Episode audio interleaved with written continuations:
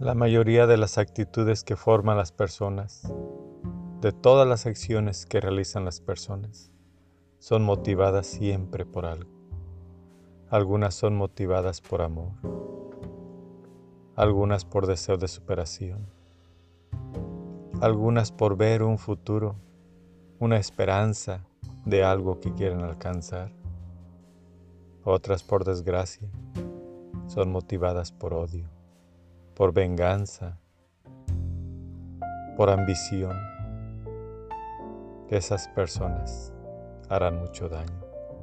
mientras que las otras, algunas de ellas moverán sus impulsos para ayudar para los demás, mientras que otras tratarán de solamente lograr su propio egoísmo y alcanzar su propia fama, olvidándose de los demás. Ojalá y los motivos que te mueven a vivir aquí no sean por culpa de tus pecados, sino que sean del amor que nace de tu corazón para ayudar a otros, para servir a otros, para amar a otros. Amén.